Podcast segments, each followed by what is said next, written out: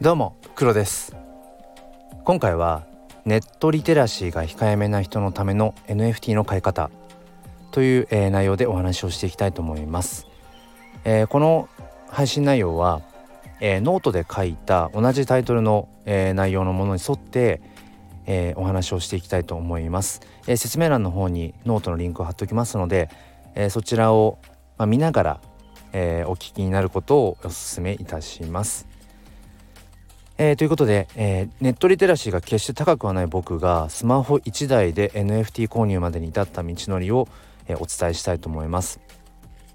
え主な流れは以下の通りです、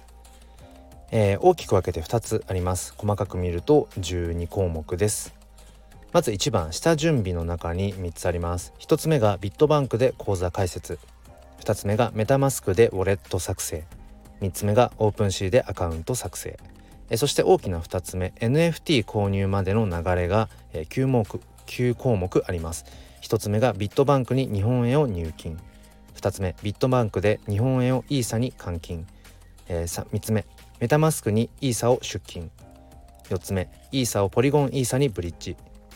5つ目アプリ版 OpenSea で NFT を探す。6つ目 NFT、えー、偽 NFT を見極める。え7つ目 Web 版 OpenC で NFT を購入する8つ目 NFT 所有者であることの確認そして最後9番目 NFT の活用というふうになります。えー、それぞれですね iOSiPhone の場合の流れになりますまたえーと、カッコの中の部分ビットバンクとかメタマスク、えー、 OpenSea っていうのは、まあ、一つのプラットフォームなので、えーと他の、えー、ものもあります。えー、なおこの記事に、えー、記事内容に儲け話ってものはありません。えーと、また NFT 購入に至るまでに起きた金銭的トラブルなどは、えー、一切責任を負いかねますので、えー、ご了承ください。えー、さてまず1つ目下準備、えー、ですねやっていきたいと思います。え、まずそのうちの1つ目です、え、ビットバンクで口座開設をします。え、アプリをダウンロードして、え、口座開設を行ってください。えー、これ23日くらいかかるので、えー、まあ、この講座解説をしている間に、え、後ほど、えお話をするオープンシーであのまあ、購入したい NFT の目星をつけとくというのが、え、おすすめかなというふうに思います。まあ、ビットバンクで口座開設、まあ、アプリダウンロードした後はえっ、ー、とまあ自分のその口座との紐付けとかっていうことまあちょっと順んそのアプリの流れに沿ってやっていけば大丈夫かなと思います、えー、2つ目、えー、メタマスクでウォレット作成、えー、メタマスクこちらもえっ、とアプリのダウンロードしてください、えその後はま流れに沿って進めていただければと思います、えそして3つ目えー、 OpenSea でアカウント作成。これも、えー、スマホの方に、えー、アプリをダウンロード、えー、してください。あとは流れに沿ってやっていただければ、まあ、大丈夫かなというふうに思います。ということで、えーと、一応下準備としてはこの3つ。ビットバンクで口座開設。 MetaMask でウォレット作成。 OpenSea でアカウント作成、えー、これで一旦下準備は終わりとなります。で先ほども、えー、お伝えしましたが、えー、ビットバンクの口座開設を待っている間にえー、この後5番のアプリ版のオープンシーで NFT を探すというのを、え、先に進めておくとスムーズだと思います。えー、さて、えー、2つ目大きな流れの2つ目 NFT 購入までの流れをお話ししていきたいと思います。えー、まず1つ目ですビットバンクに日本円を入金します。えーとビットバンクのアプリを立ち上げていただいてえ、メニューボタンを押して、え、入金ボタンをさらに押しますでその上で、えー、日本円の入金ボタンを、え押してくださいそうするとえっ、と2つんこの要はご自身がお持ちの銀行口座ですね、えからこの、え仮想通貨取引所ビットバンクに入金をするための、え銀行が2つ、え表示されます。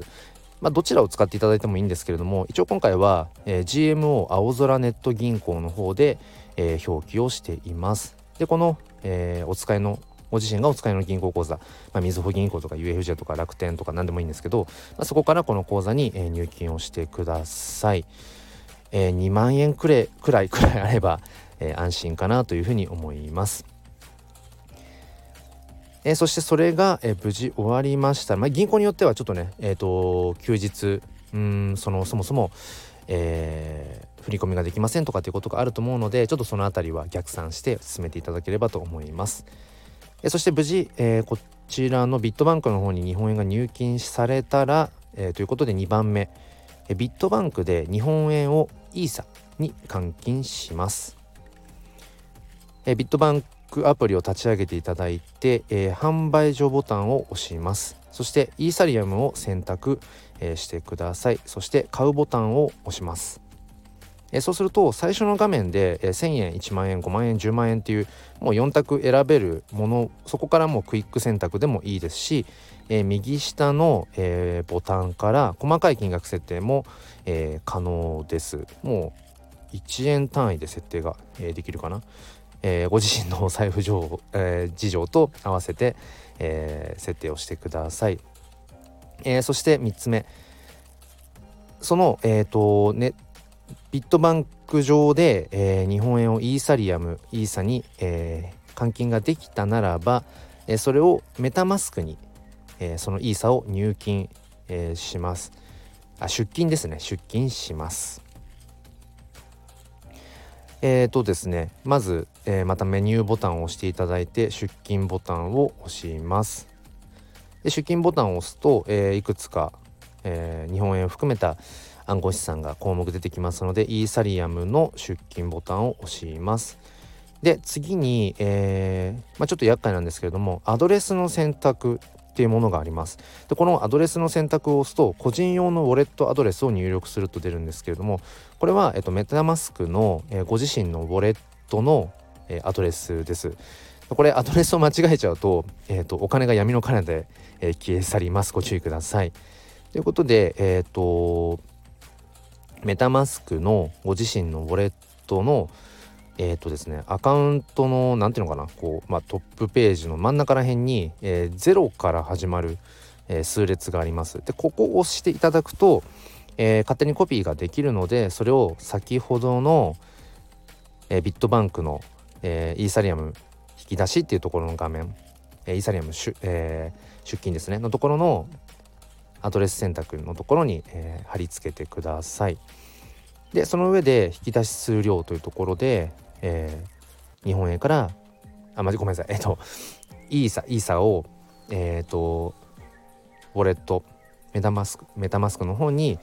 え、送りたい分だけ、え、設定をしてください。でただしここで、えーと、メタマスクにイーサを入金するために、えー、0.005イーサ、えー、この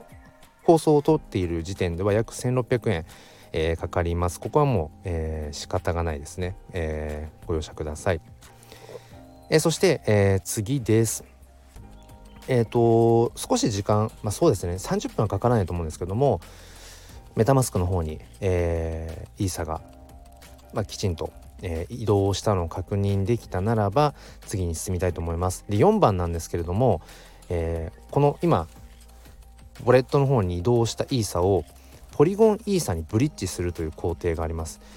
で、えー、これをしていただくことで、えー、これ以降のうんなんだろうなブリッジをした分の、えー、お金に関しては NFT を買う時の手数料ガス代ってものが、えーと、無料になります。でこのブリッジをしないと、えー、そのまんま、えーと、購入をするとつどつど、え、数千円のガス代が、えー、かかるので、まあ、ちょっと一手間ではあるんですけれども、まあ、なるべく、えー、出費を減らしたいという方はこの4番のイーサをポリゴンイーサにブリッジという工程を、えー、していただければと思います。まあ、面倒な方は次の5番に進んでいただいても構いません。えー、ということで説明していきます。えー、イーサをポリゴンイーサにブリッジということで、えー、アプリ版のメタマスクを立ち上げます。で左上の、えーと、タブを押していただくと、いくつか項目が出てくるので一番上かな項目の、えブラウザーを押します。えそうすると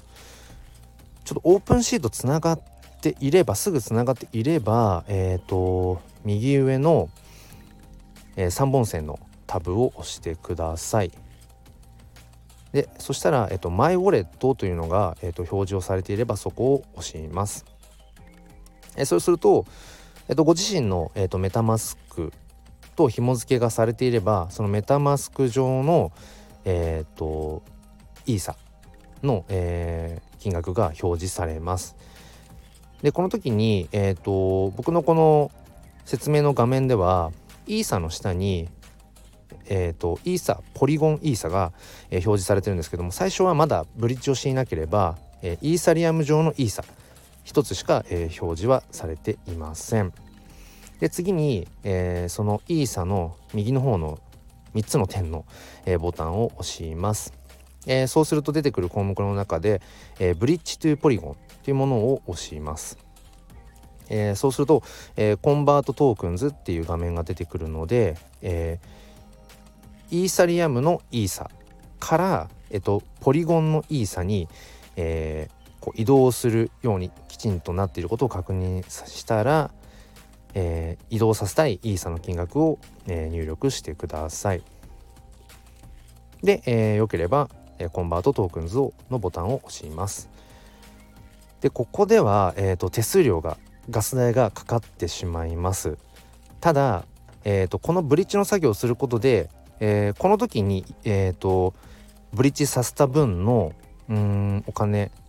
の中で、えー、購入をしていく上であれば、え、NFT を購入する時に、え、ガス代手数料が、え、無料になりますので、え、ここはちょっと我慢です、え、ここはもうどうしてもかかってしまいます。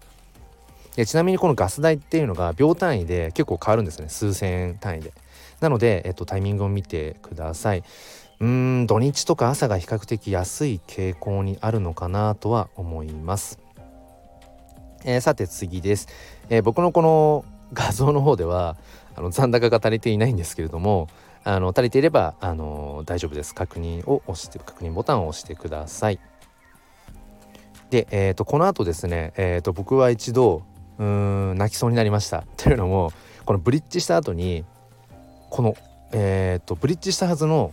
イーサがなんかねどこにも表示されなくなって消えたかと思ったんですよね。でも大丈夫です。えっ、ー、と10分くらいかな。待つとえっ、ー、ときちんとこのもともとあったイーサリアムのイーサの下にポリゴンイーサが、えー、現れます。表示されます。でこれで、えーと、ブリッジは完了です。で先ほども言いましたがこのブリッジした分の、えー、金額に関しては、えー、それ以降 NFT で購入する場合のガス代は、えー、かかりません。で僕はですね、えーと、このブリッジの仕方が初め分かんなくて、えー、NFT 購入時に毎回数千の手数料ガス代を支払ってました。えー、だってねあのなんかネットでググっても自分のこのスマホで全部やるっていう完結させる方法がねいまいちねなんか分かんなかったんです同じ画面のものがググっても出てこなくて、えー、なので、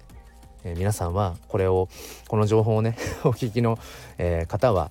是非是非あの早めにブリッジをして、えー、手数料を0円で、えー、NFT 購入をしてみてください。えー、そして、まあ、ここまでできればあとはもうもう一歩ですねあとはもう、えー、買いたい NFT を買うだけです。ということで5番アプリ版の OpenC で NFT を探すです。えー、アプリの OpenC を立ち上げて、えー、欲しい NFT をまず見つけます。まあもうすでにえー、ビットバンク口座を開設するのを待ってる間にもうめぼしいものを見つけていればもうここはあのー、すっ飛ばしていただいて構いません。でこの NFT、えー、探す時にうんと右上のフィルターボタンで検索条件とかっていうのも入力可能です。で、えーと、やっぱりその今買えるものを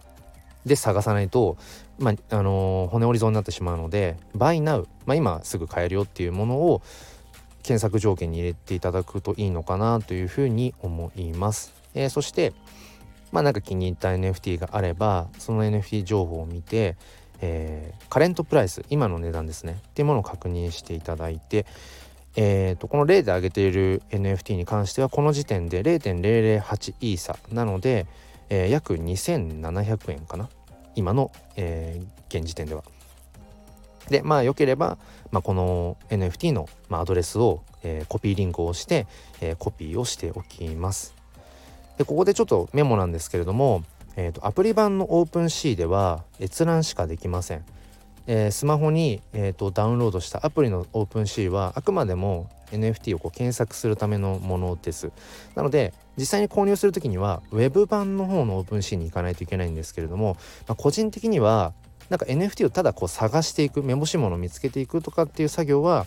アプリ版の方がやりやすいかなと思います。なのでイメージとしてはアプリ版の OpenC でめぼしいものを見つけたら、えー、コピーリンクで、えー、その NFT のアドレスを、まあ、コピーメモしておく。で後ほど Web 版の OpenC で貼り付ける。まあそんなイメージです。えー、ということで6番目、えーと、購入の前に、えーと、心得ておく必要があることがあります。偽 NFT を見極めるです。えー、NFT の世界にはやっぱり悪い人がいます。まあ、どの世界もそうですけれども、えー、アーティストさんの作品を盗んで、まあ、スクショとかしちゃってももうそれって NFT として出品できちゃうんですよね。えー、もしくはもうそのアーティストさんになりすましてるアカウントとかっていうのもあります。でそもそも NFT ってデジタルデータなのでその画像だけで見極めることって、まあ、極端な話できないんですよね。ただ厄介なのがそれが偽物だとしても、えーと、スマートコントラクトっていうそのブロックチェーンの数列みたいなものが NFT 一つ一つあるので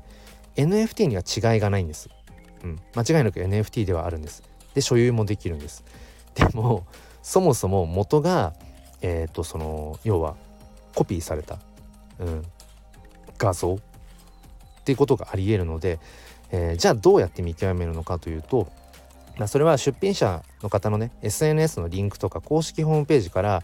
その出品されているアート作品がアーティアーティストさん自身のものなのかどうかっていうのを、えー、確かめるしかないです。えー SNS のリンクがなかったらむしろまあその出品者を疑っちゃってもいいかなって思います。まあ、大抵 NFT アーティストであることをとか NFT 作品を出品していることを、えー、SNS 上で告知していると思います。なので一応そちらを確認した上で、えー、購入をしてください。で僕自身も偽物の NFT っていうことに気づかずに、えーと購入をしてしまいました。トータル1万円分ぐらいかな。でそれを僕は SNS 上で、えーとまあ、こんな素敵な作品を買いましたっていうことを、えーと、ツイートしたツイートした時に初めてそのアーティストさんご本人からそれ偽物ですって教えていただいて初めてそれを知りました。まあねそんなの知る由もないじゃないですかねこの偽物があるっていうのは初心者からすると。で当然偽物なので、まあ、NFT としては NFT なんだけれども そもそも盗まれて盗まれたまあ盗作ですよね。なので例えば Twitter のアイコンとかっていうのに使うこともまできないんですよねだからお金をドブに捨てるたに等しいので本当にただただ悪質な詐欺ですよね。で本当にそのご本人のねアーティストさんとこうやり取りをさせていただく中で思ったんですけども本当にその素敵なアーティストさんの思いとかその大切な作品っていうのを傷つけないでほしいなってことを本当に、えー、思います。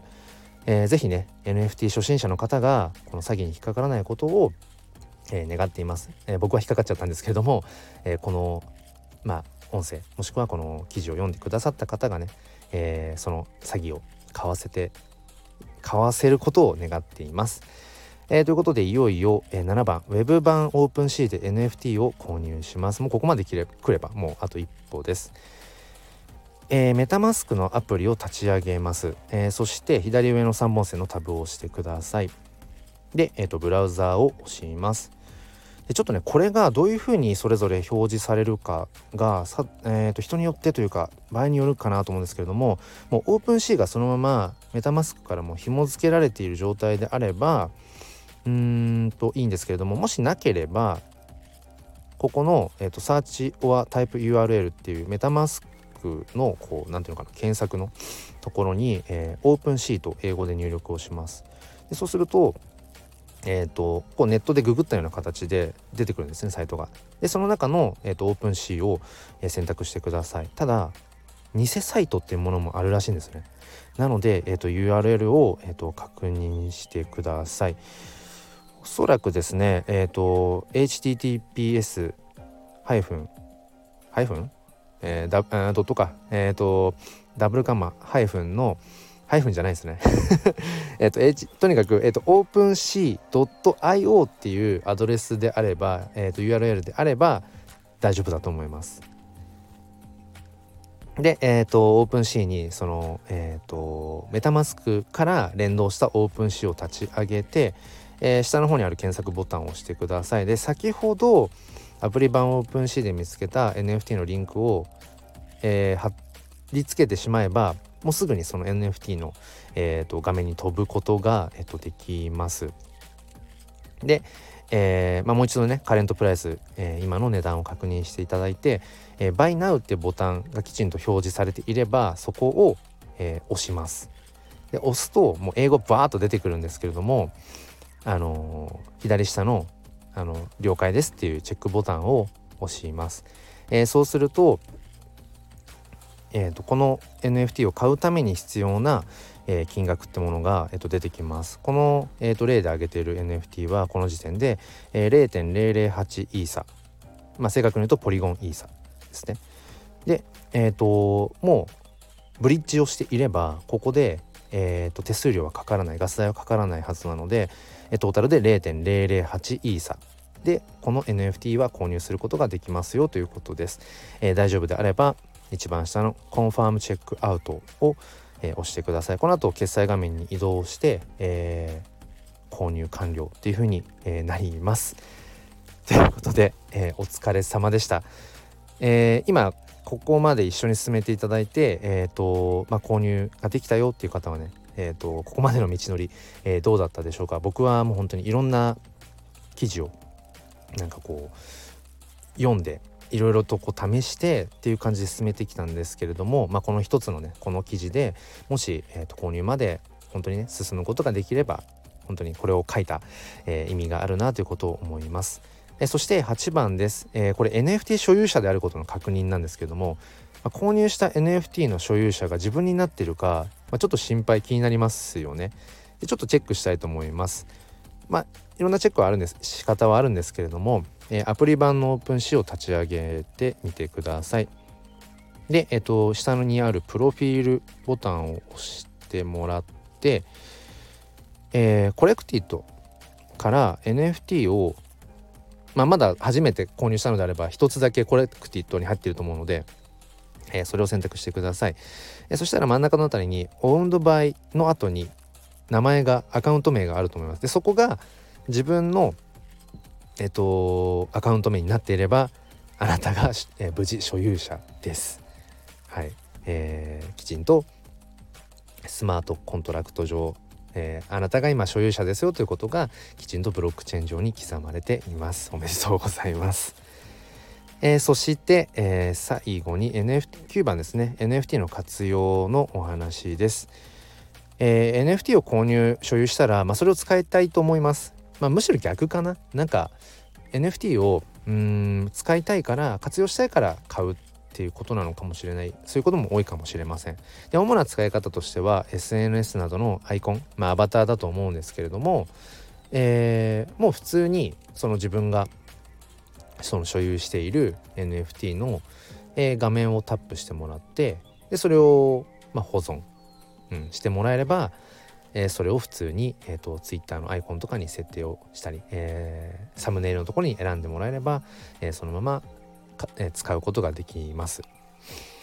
ということで、え、最後に、え、後書きというかこの放送では 何でしょう？うん後書きとは言わないですねうんまあまとめという感じですけれども、えー、こういったいわゆる情報まとめ記事っていうのを僕は初めてまあ書いたんですねノート上で。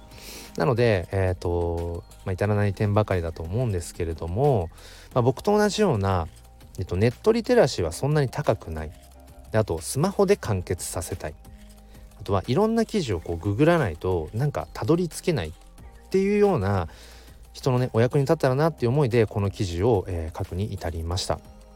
まあ、分かりづらいとか見づらいとかっていうものがあれば、えー、ぜひぜひお知らせください。えーまあ、Twitter で DM を飛ばしてもらってもいいですし、えー、このスタンド FM のコメント欄でも構いません、えー、より使いやすい記事にねブラッシュアップをしていきたいなっていうふうに、えー、思います。まあなんか僕みたいにねそのネットリテラシーがそこまで高くないよでもうんちょっとこう時代にこう追いついていきたいなみたいな、えー、と人のなんかね、えーまあ、助けになればというふうに思っています。ということで最後までお読みというかお聞きくださりありがとうございました。えー、それでは引き続き楽しい NFT ライフを、えー、お過ごしください。ではまた。